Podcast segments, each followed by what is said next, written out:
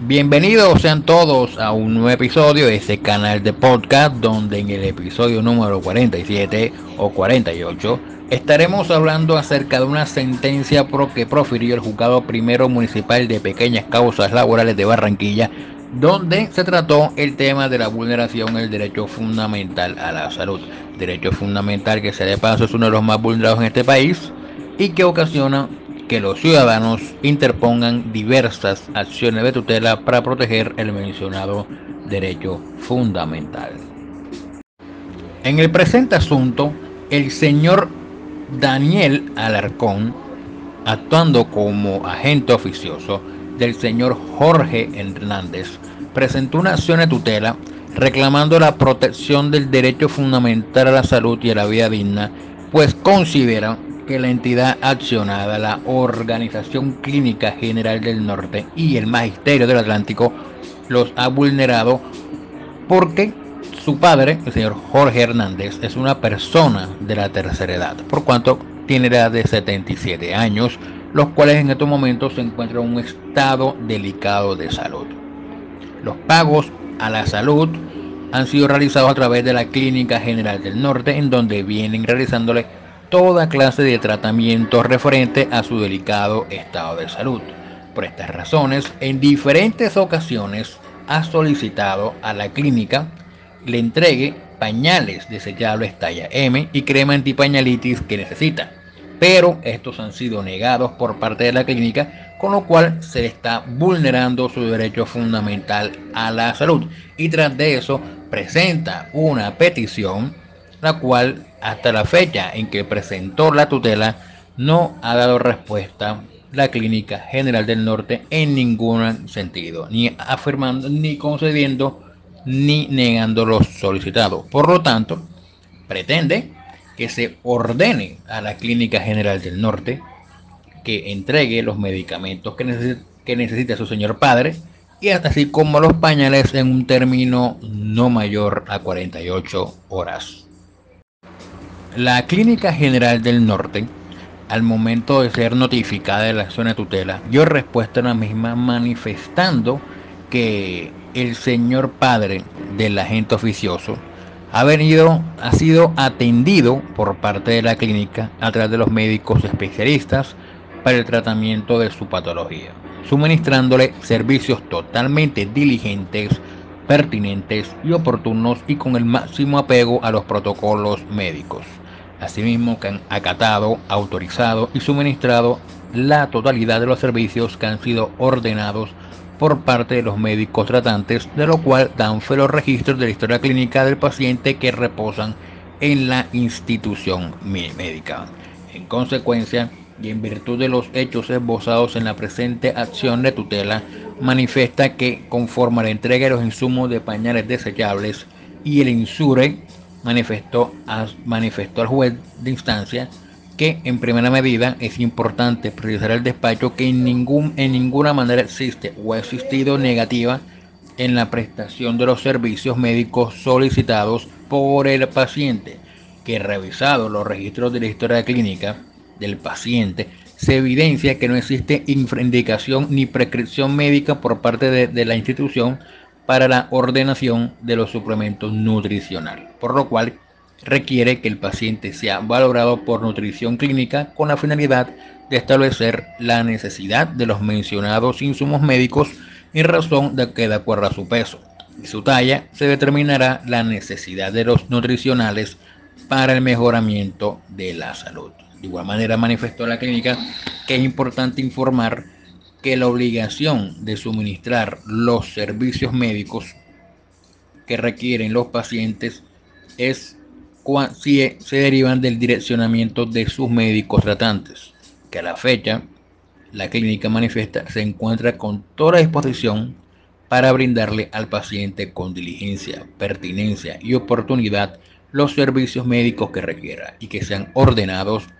por los médicos tratantes que se encuentran incluidos en el plan de beneficios de los docentes y sus beneficiarios pertenecientes al Fondo de Prestaciones Sociales del Magisterio Fiduciaria La Previsora. En cuanto a los pañales, eh, manifestó la clínica que los mencionados conceptos se encuentran por fuera del contrato y los pliegos de condiciones establecidos por el Fondo de Prestaciones Sociales del Magisterio fiduciaria la previsora. En consecuencia, no se encuentra obligada a suministrarlos. Por otro lado, y para terminar, expresó que la petición presentada por el accionante el día 3 de febrero del año 2022 y recibida al día siguiente, dio respuesta a la petición de manera clara y de fondo el día 24 de febrero del 2022, como se evidenció al momento de dar, al momento de dar contestación a la demanda porque anexó la prueba de la respuesta, por lo cual no hay lugar a ordenar ningún tipo de cuestión por parte del juez constitucional. Como la Clínica General del Norte mencionó la FIDU previsora, el juzgado tuvo bien vincularla, la cual en su debido término contestó manifestando que la accionante o el accionante no, presenta, no presentó ninguna prueba a través de la cual se puede establecer que la FIDU previsora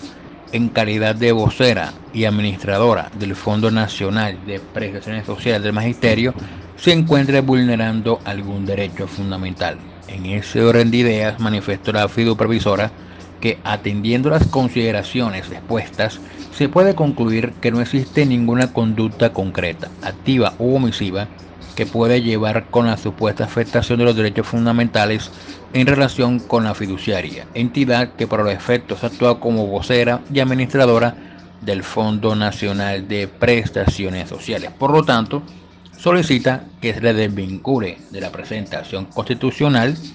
por la falta de legitimación en la causa por pasiva y como también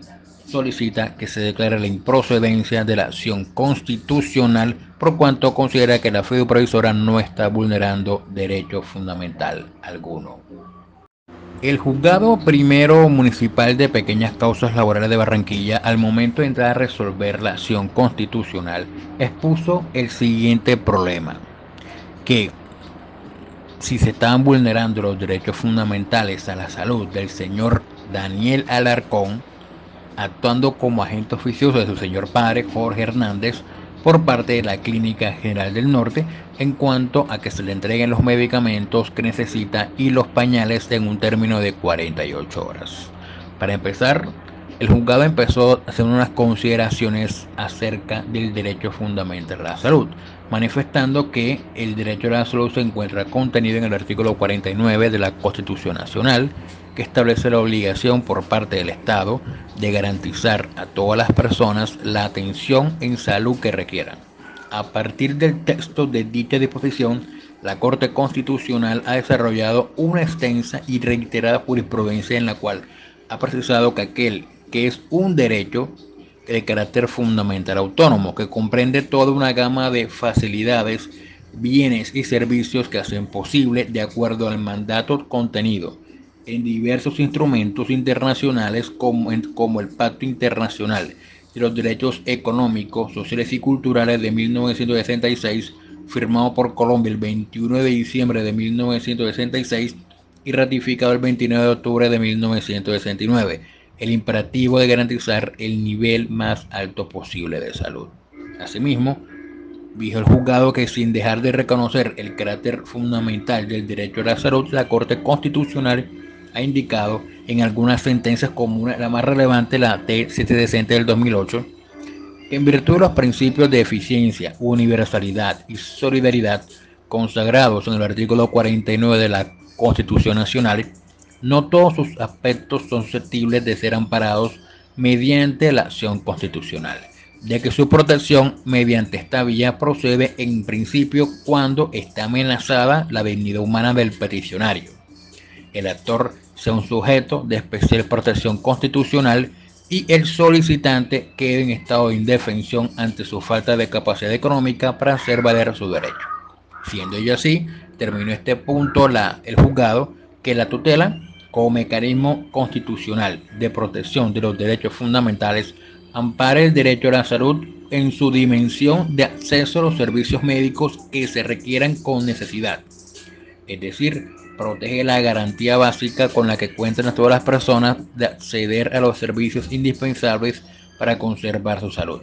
cuando se encuentre comprometida gravemente su vida, su integridad personal o su dignidad, tal como lo expuso la Corte Constitucional en la sentencia SU 480 de 1997,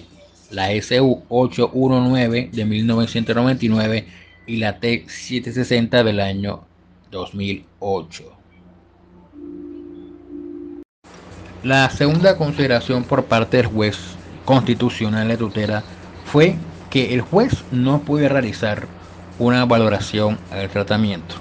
Para esto se basó en una sentencia de la Corte Constitucional como la sentencia T345 del año 2013, en la cual señala lo siguiente.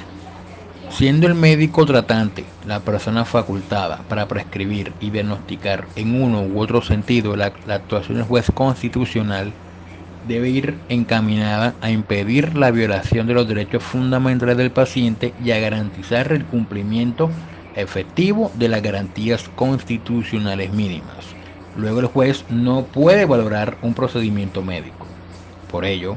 al carecer del conocimiento científico adecuado para determinar qué tratamiento médico requiere en una situación dada, un paciente en particular podría, de buena fe pero erróneamente, ordenar tratamientos que son ineficientes respecto de la patología del paciente. O incluso podría ordenarse alguno que cause perjuicio a la salud de quien busca, por medio de la tutela, recibir atención médica en amparo de sus derechos. Por lo tanto, la condición esencial para que el juez constitucional ordene que se suministre un determinado procedimiento médico o en general se reconozcan prestaciones en materia de salud es que este haya sido ordenado por el médico tratante, pues lo que se busca es resguardar el principio según el cual el criterio médico no puede ser reemplazado por el jurídico y solo los profesionales de la medicina pueden decidir sobre la necesidad y la pertinencia de un tratamiento médico. Asimismo, en relación con el concepto científico del médico tratante puede ser controvertido si se cuenta con argumentos de carácter científico sustentados en mejor información tal como lo señaló la Corte Constitucional en la sentencia T-345 del año 2013, en la cual expuso lo siguiente. Existen casos en los que se puede desatender las órdenes de los médicos tratantes y ello es constitucionalmente legítimo en tanto la decisión contraria a lo prescrito por el médico tratante se fundamenta en la mejor información técnica o científica en la historia clínica del paciente y las particularidades relevantes del caso concreto, estipulando claramente las razones por las cuales ese, por las cuales ese determinado servicio de salud ordenado no es científicamente pertinente o adecuado. Y especialmente cuando está en riesgo la vida y la integridad personal del paciente. De igual manera, el juez constitucional expresó que el concepto del médico tratante es el principal criterio para otorgar un servicio de salud. Para eso se fundamentó en lo expuesto por la Corte Constitucional en la sentencia T 539 del año 2013, que fue reiterada en la sentencia T 061 del año 2014, por medio del cual se esbozó que el principal criterio para otorgar los servicios de salud es el médico tratante lo dijo en los siguientes términos, abro comillas. La jurisprudencia constitucional, teniendo en cuenta que la prestación médica ordenada pues, no es, puede no estar puede o no estar dentro del plan obligatorio de salud o el plan de beneficios, ha determinado que en principio debe ser prescrita por el galeno, por el médico tratante, que conoce al paciente y está escrito a la respectiva empresa prestadora de salud. No obstante, la EPS correspondiente puede estar obligada a coger la prescripción de un médico no adscrito a ella. Si la entidad tiene noticia de dicha fórmula médica y no la descartó con base en información científica, pues la falta de descripción de un profesional calificado no ha de constituir una barrera para acceder a los servicios de salud requeridos. Adicionalmente, la Corte ha estimado que cuando surge un conflicto entre el médico tratante y el comité técnico científico de respectiva EPS, se puede acudir a la acción de tutela, teniendo en cuenta que mientras no se establezca un procedimiento expedito para resolver con base en criterios claros los conflictos entre el médico tratante y el comité técnico científico de una EPS, la decisión de un médico tratante de ordenar una droga excluida del POST por considerarla necesaria para salvaguardar los derechos de un paciente prevalece y debe ser respetada salvo que el comité técnico científico basado en conceptos médicos de especialistas en el campo en cuestión y un conocimiento completo y suficiente del caso específico, bajo discusión considere lo contrario. También ha advertido la misma Corte Constitucional que frente a un caso límite donde existe, existe duda acerca de la protección de un derecho fundamental, resulta pertinente la aplicación del principio pro homine, que constituye una, pauta, una pauta que conduce a que se adopte la interpretación que mejor se ajuste al amparo de los derechos fundamentales en juego. En conclusión, una entidad encargada de garantizar la prestación de los servicios de salud de una persona vulnera sus derechos si se niega a suministrar lo prescrito por el médico tratante, sin fundamentarse en una razón científica clara, expresa y debidamente sustentada. Teniendo en cuenta lo anterior, expresó el juzgado primero laboral de pequeñas causas de Barranquilla que se hacía necesario recordar que el no brindar los medicamentos o tratamientos establecidos en cualquiera de los planes obligatorios de salud constituye una vulneración del derecho fundamental a la salud. Ahora bien, en cuanto a la negativa de las EPS contributivas o subsidiadas de brindar medicamentos o garantizar los tratamientos prescritos que aún estando dentro del post son negados, procede la acción de tutela toda vez que constituye una vulneración flagrante y evidente del derecho a la salud de un usuario que tiene todas las condiciones dadas para recibirla. A recibirla.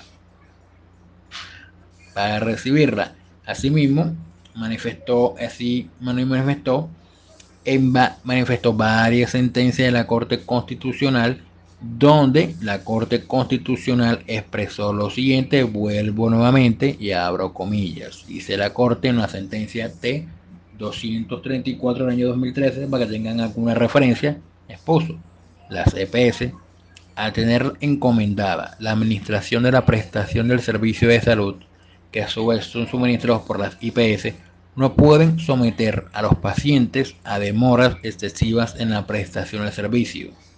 o a una paralización del proceso clínico por razones puramente administrativas o burocráticas, como el cambio de un contrato médico.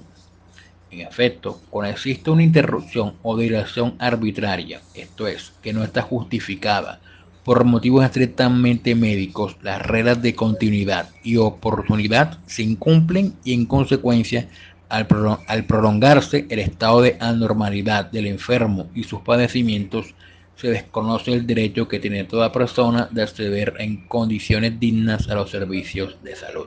Aunque es razonable, dice la Corte, que el acceso a los servicios médicos pase algunas veces por la superación de ciertos trámites administrativos,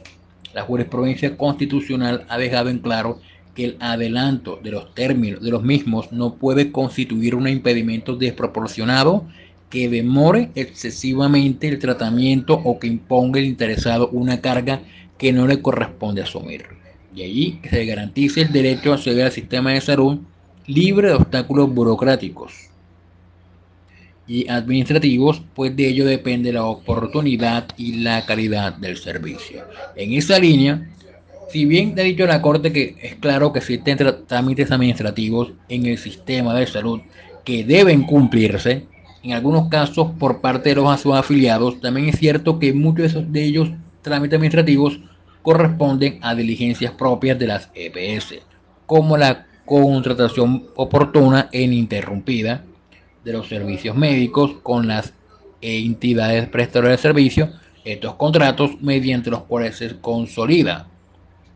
la prestación de la asistencia en salud propia del sistema de seguridad social establecen exclusivamente una relación obligacional entre la entidad responsable y la institución que de manera directa los brinda al usuario, motivo por el cual no existe responsabilidad alguna del paciente en el incumplimiento de estos. Así pues, en aquellos casos en los que las EPS dejan de ofrecer o retardan la atención que está a su cargo, aduciendo problemas de contratación o cambios de personal médico, la situación al afiliado es una, la coloca en una posición irregular de irresponsabilidad, que en modo alguno está obligado a soportar al afiliado o al usuario, pues la omisión de algunos integrantes del sistema en lo concerniente a la celebración, renovación o prórroga de los contratos es una cuestión que debe resolverse al interior de las instituciones obligadas y no en manos de los usuarios, siendo ajenos dichos reveses a los procesos clínicos que buscan la recuperación o la estabilización de su salud. Y ya en reiteradas ocasiones la misma Corte Constitucional ha expuesto donde, se ha referido a la inoponibilidad de irregularidades administrativas frente a los usuarios de los servicios médicos, señalando que éstas no pueden constituir una barrera para el disfrute de los derechos de una persona.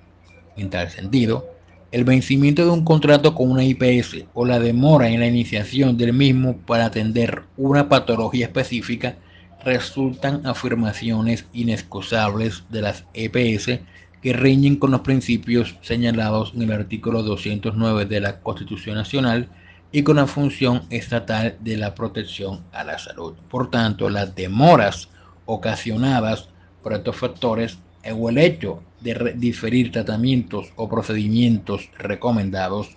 por el médico tratante sin razón aparente coloca en condición de riesgo la integridad física y mental de los pacientes, mereciendo mayor reproche si se trata de órdenes emitidas por un profesional adscrito a la entidad, pero afiliados, aún bajo la confianza de la actitud de estas prescripciones institucionales, deben someterse a las esperas indeterminadas que culminan muchas veces por distorsionar y diluir el objetivo de la recomendación originalmente indicada. Como quiera, que el mismo paso del tiempo puede modificar sustancialmente el estado del enfermo, su diagnóstico y consecuente manejo. En síntesis, cuando por razones de carácter administrativo diferentes a las razonables de una gestión diligente, una EPS demora un tratamiento o procedimiento médico, el cual a la persona tiene derecho, viola o vulnera su derecho fundamental a la salud e impide su efectiva recuperación física y emocional, pues los conflictos contractuales que puedan presentarse entre las distintas entidades o al interior de la propia empresa como consecuencia de la ineficiencia o la falta de planeación de estas no constituye justa causa para impedir el acceso a los servicios de salud y a la continuidad y clausura de los mismos. El siguiente punto objeto de la consideración por parte del juez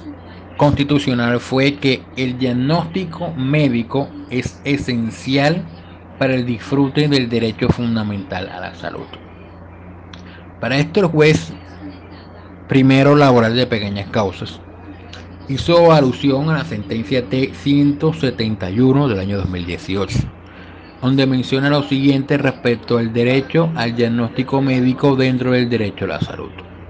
Dice la, dijo la Corte Constitucional en su debido momento, en la sentencia T-171 del año 2018. Abro comillas. Dentro de la construcción y aceptación de la salud como derecho fundamental autónomo, el derecho al diagnóstico también fue desarrollado por la Corte Constitucional en la sentencia T760 del año 2008 como uno de sus elementos principales. En efecto, la posibilidad de un paciente de obtener por parte de un profesional médico una valoración integral que determine los servicios de salud necesarios para el tratamiento de su patología es un presupuesto elemental en la protección del derecho a la salud. El artículo décimo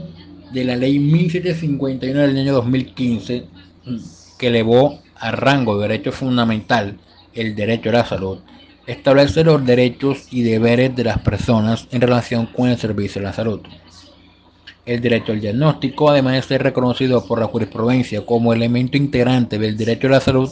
también encuentra un reconocimiento normativo en los literales A, C y D del mencionado artículo. En ellos se estipula el derecho a tener una atención en salud integral, oportuna y de alta calidad, a mantener una comunicación plena, permanente, expresa y clara con el profesional de la salud tratante y a su vez a obtener información clara, apropiada y suficiente por parte del profesional de la salud sobre el tratamiento y los procedimientos a seguir. Estas literales integran el concepto del derecho al diagnóstico que ha sido precisado por la jurisprudencia como una valoración técnica, científica y oportuna que define con claridad el estado de salud del paciente y los tratamientos médicos que requieren. En ese sentido, la Corte ha venido desarrollando con el contenido del diagnóstico médico y lo ha dividido en tres momentos principales. La identificación, la valoración y la prescripción. La etapa de identificación comprende la práctica de los exámenes previos que se ordenaron con fundamento en los síntomas del paciente. Una vez se obtengan los resultados de los exámenes previos, se requiere una valoración oportuna y completa por parte de los especialistas que amerite el caso, quienes prescribirán los procedimientos médicos que se requieran para atender el cuadro clínico del paciente. El diagnóstico efectivo es entonces el derecho a que el profesional médico adelante una apreciación de la patología del paciente con fundamento en su conocimiento científico y los hallazgos particulares del caso y ordene las conductas a seguir y la decisión terapéutica. De esta manera, es claro que el criterio científico cobra absoluta trascendencia para el sistema de salud en concordancia con los principios de integralidad,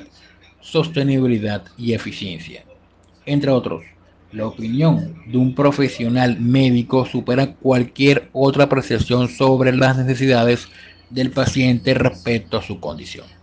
En ese sentido, garantizar el derecho al diagnóstico como parte integrante del derecho fundamental a la salud hace parte del procedimiento idóneo para asegurar la efectiva recuperación del paciente. Es entonces a partir del diagnóstico cuyo desarrollo incluye la orden médica posterior que se pueden trazar los límites y racionalizar la prestación integral del servicio de salud. El criterio del médico cobra plena trascendencia para el sistema, pues es el fundamento científico de los servicios y tecnologías que deben ser suministrados al paciente para lograr su efectivo restablecimiento. Por esta razón, cobra sentido reiterar lo ya señalado por la Corte Constitucional en anteriores pronunciamientos cuando explica que los jueces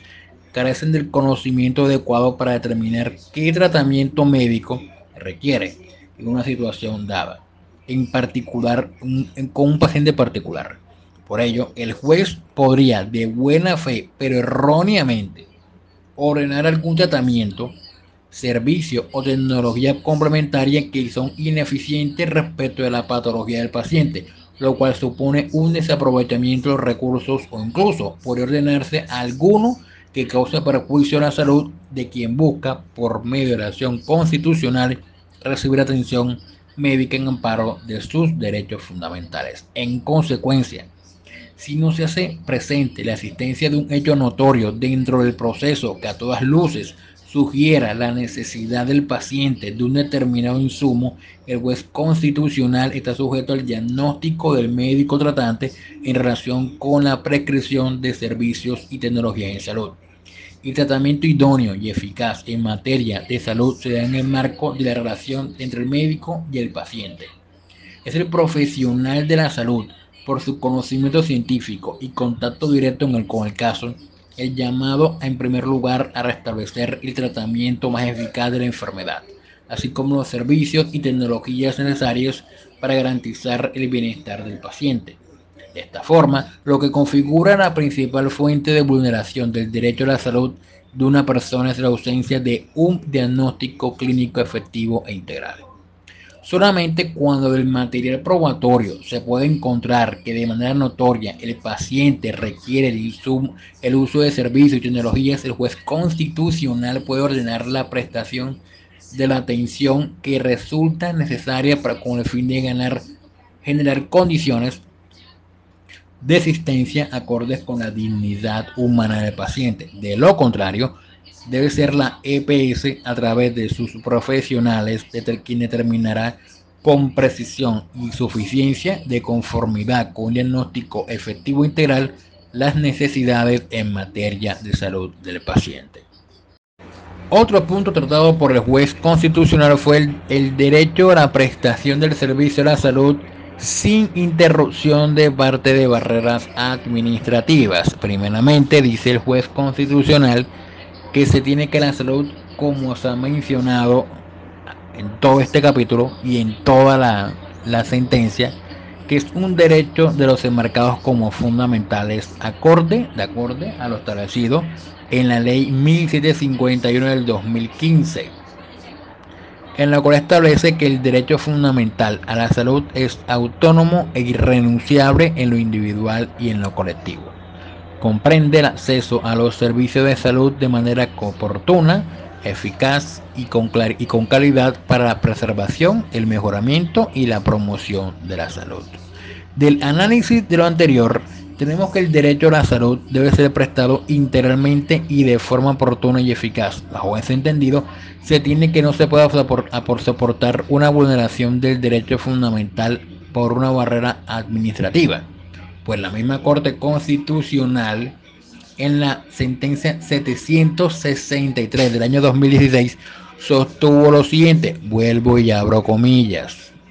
Dice, cuando un servicio médico resulta indispensable para garantizar el disfrute de su salud, este no se puede ver interrumpido a causa de barreras administrativas que no permiten el acceso a tratamiento y procedimientos necesarios para recuperar la salud. Posteriormente, la misma Corte reiteró lo, expuesto en la sentencia T-399 del año 2017, lo sentado para enfermedades determinadas de alto costo, para lo cual la Corte argumentó lo siguiente. Conforme a lo previsto en la Ley 100 y en el Acuerdo 260 del año 2004, por regla general, toda persona que padezca una enfermedad calificada como de alto costo, en las que se incluyen las enfermedades denominadas huérfanas, adquiere el estatus de sujeto de especial protección constitucional y se encuentra eximida de la obligación de realizar el aporte de copagos, cuotas moderadoras o cuotas de recuperación, independientemente de si se encuentra inscrito en el régimen contributivo o subsidiado. En síntesis, de lo aquí tratado, se tiene que siempre que el paciente se encuentra diagnosticado como una enfermedad de alto costo, no se le puede cobrar las cuotas de recuperación o copagos a los que hubiera, lugar ni impedir acceso a servicios de salud por medio de barreras administrativas. Y el último punto tratado por el juez primero laboral de pequeñas causas de Barranquilla fue que acerca del derecho fundamental a la salud y su protección integral en personas de la tercera edad. En ese orden de ideas, la Corte Constitucional expuso una sentencia T096 del año 2016 la especial protección de la cual deben ser objeto las personas que se encuentren en la tercera edad. La Corte dio lo siguiente, abro comillas. Precisamente, la Corte ha tenido la oportunidad de enfatizar que las personas de la tercera edad son acreedoras de esa particular protección, dadas las circunstancias de indefensión en la que se encuentran y la etapa de su vida en que atraviesan. Como se ha dicho, ellas se ven obligadas a afrontar el deterioro irreversible y progresivo de su salud por el desgaste natural del organismo y un consecuente con ello el advenimiento de diversas enfermedades propias de la vejez, por lo cual recae en el Estado una obligación reforzada de disponer todos los servicios de salud para garantizarles unas condiciones de vida digna. A ese respecto, no solo el artículo 13 constitucional señala que el Estado protegerá especialmente a aquellas personas que por su condición económica, física o mental se encuentran en circunstancias de debilidad manifiesta o sanción y sancionará los abusos o maltratos que contra ellas se cometen, sino que con el artículo 46 del mismo texto constitucional expresamente dispone que el Estado, la sociedad y la familia concurrirán para la protección y la asistencia de las personas de la tercera edad y promoverán su integración a la vida activa y comunitaria y se les garantizará los servicios de salud y el subsidio alimentario en caso de indigencia. De modo que de modo tal que las personas de la tercera edad, habida cuenta de su situación de vulnerabilidad, son sujetos de especial protección constitucional y como consecuencia merecen una tutela vigorosa por parte del Estado, que lo compromete, entre otras cosas, a prestarles de forma eficiente e ininterrumpida el servicio de salud. En ese sentido, la Corte recordó que es innegable que las personas de la tercera edad tienen derecho a una protección reforzada en salud, en atención a su condición de debilidad manifiesta y por el hecho de ostentar desde el punto de vista constitucional el rol del sujeto, privilegiado. Por lo tanto, y a efecto de materializar a su favor los mandatos del Estado Social de Derecho, es necesario que se le garantice la prestación continua, permanente y eficiente de los servicios en salud que requieran. Lo anterior ha llevado a la Corte a sostener que las personas pertenecientes al grupo poblacional en mención tienen derecho a los servicios de salud en forma integral, lo cual implica que el respectivo derecho fundamental debe ser garantizado no solo en el sentido de que se suministren los medicamentos requeridos o únicamente los tratamientos necesarios, sino que se brinde una atención completa, continua y articulada en correspondencia con el exigido por su condición. La tutela reforzada es lo que se ha hablado, se concreta en la garantía de una prestación continua, permanente y eficiente de los servicios de salud que el usuario necesita, dice necesario, incluso respecto a las prestaciones excluidas del plan obligatorio de salud.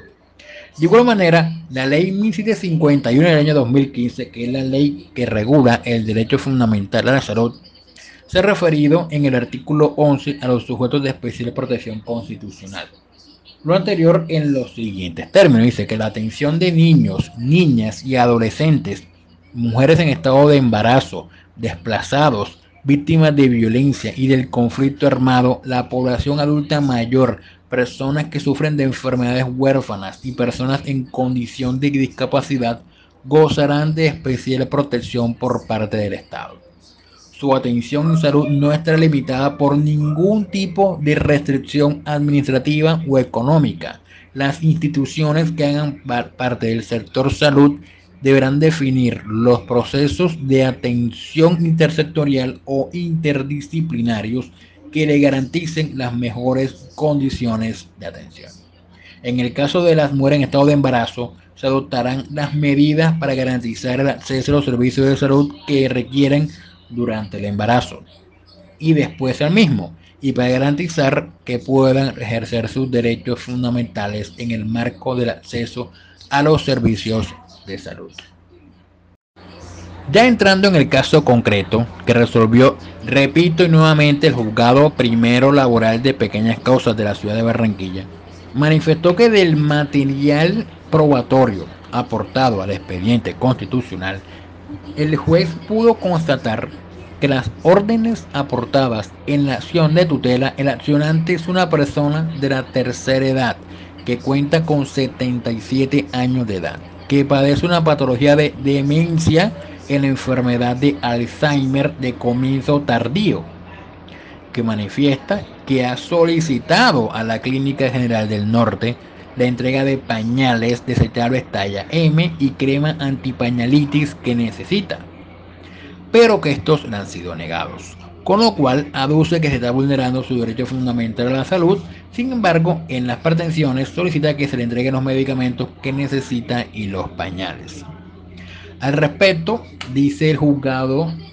que tuvo el conocimiento de la tutela que se encuentra dentro del material probatorio la orden de remisión al especialista de nutrición clínica del 11 de enero del año 2022 y neurología para el 12 de julio del 2021. Mas no se observa alguna orden o autorización médica de suministrar crema antipañalitis. Por otro lado, dice el juzgado que se observa una documental que dice orden de entrega de 90 pañales a razón de 3 pañales por día talla M, 12 de julio del año 2021, por el prestador de los servicios de salud, que es la Clínica General del Norte. Además de evidenciar eso, dice el juzgado, que el profesional de la salud, el cual autoriza la entrega de los pañales necesarios para el señor Jorge Hernández, que es el señor de 77 años, pertenece a la entidad accionada como médico tratante, desvirtuando, dice el juzgado, la contestación emitida por parte de esa misma entidad al mencionar que no existe indicación o prescripción médica emitida por parte de ellos mismos. En ese sentido, dice el juzgado que tiene en cuenta los argumentos jurisprudenciales citados con anterioridad, el juez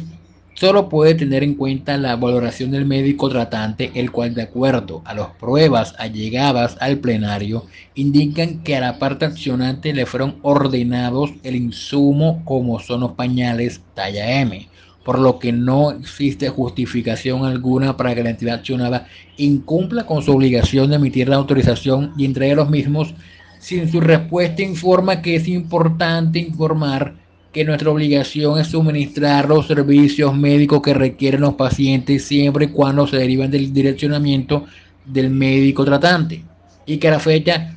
no hay, no existe prescripción, por, por tanto existe, no encontramos la disposición de brindarle al paciente con toda diligencia, pertinencia y oportunidad los servicios médicos que requiera y que sean ordenados por parte del médico tratante. Pues bien, dice el juzgado, recordó el juzgado la sentencia T096 del año 2016 de la Corte Constitucional, donde dice que la especie de protección de la cual debe ser sujeto las personas que se encuentren en la tercera edad. Que dice que de tal modo que las personas, dice, abro comillas, de tal modo que las personas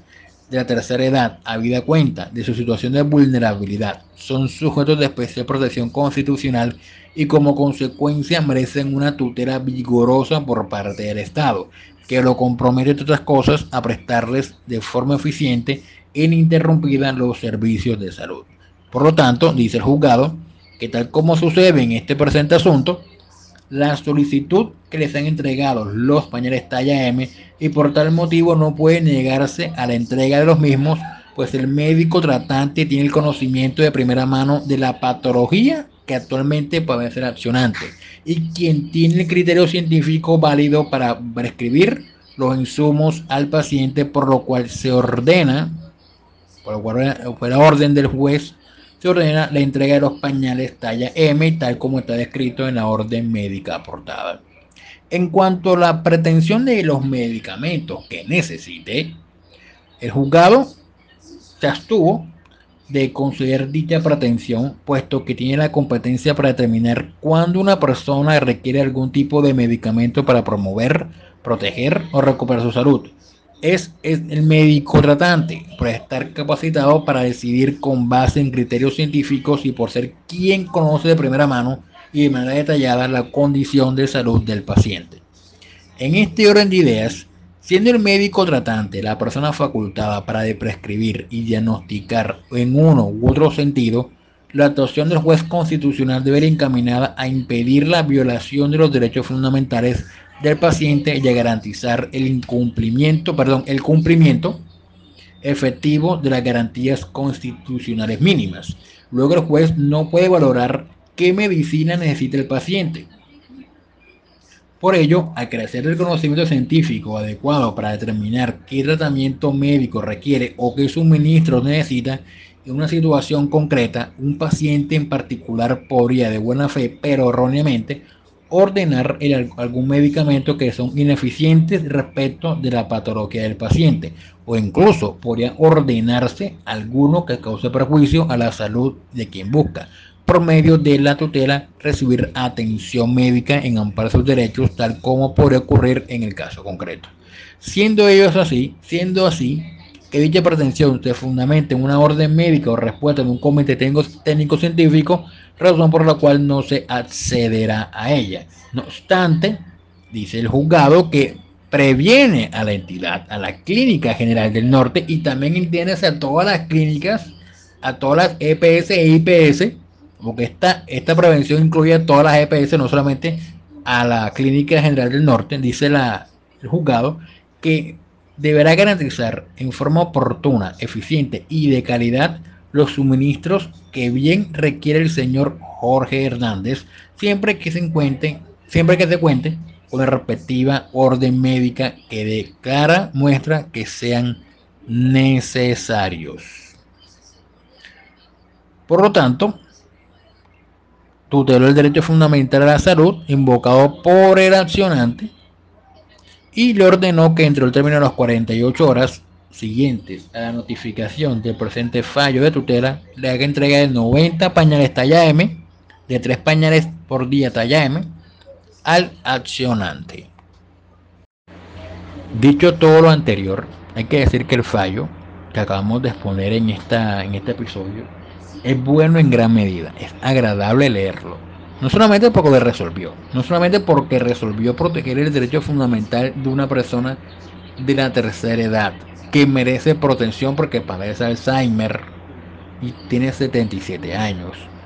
¿ya? No solamente por eso, sino por lo académico que resulta el escrito, lo académico que resulta, lo provechoso que resulta leer este fallo, porque se enseña muchas cosas acerca del derecho fundamental a la salud, acerca de lo que deben y no deben hacer las CPS, las IPS, lo que debe y no debe hacer las lo que deben hacer el juez de tutela, ¿ya? y ayuda mucho al usuario a hacer valer su derecho fundamental a la salud ante cualquier vulneración que ocasione una EPS o una clínica o una IPS. Asimismo que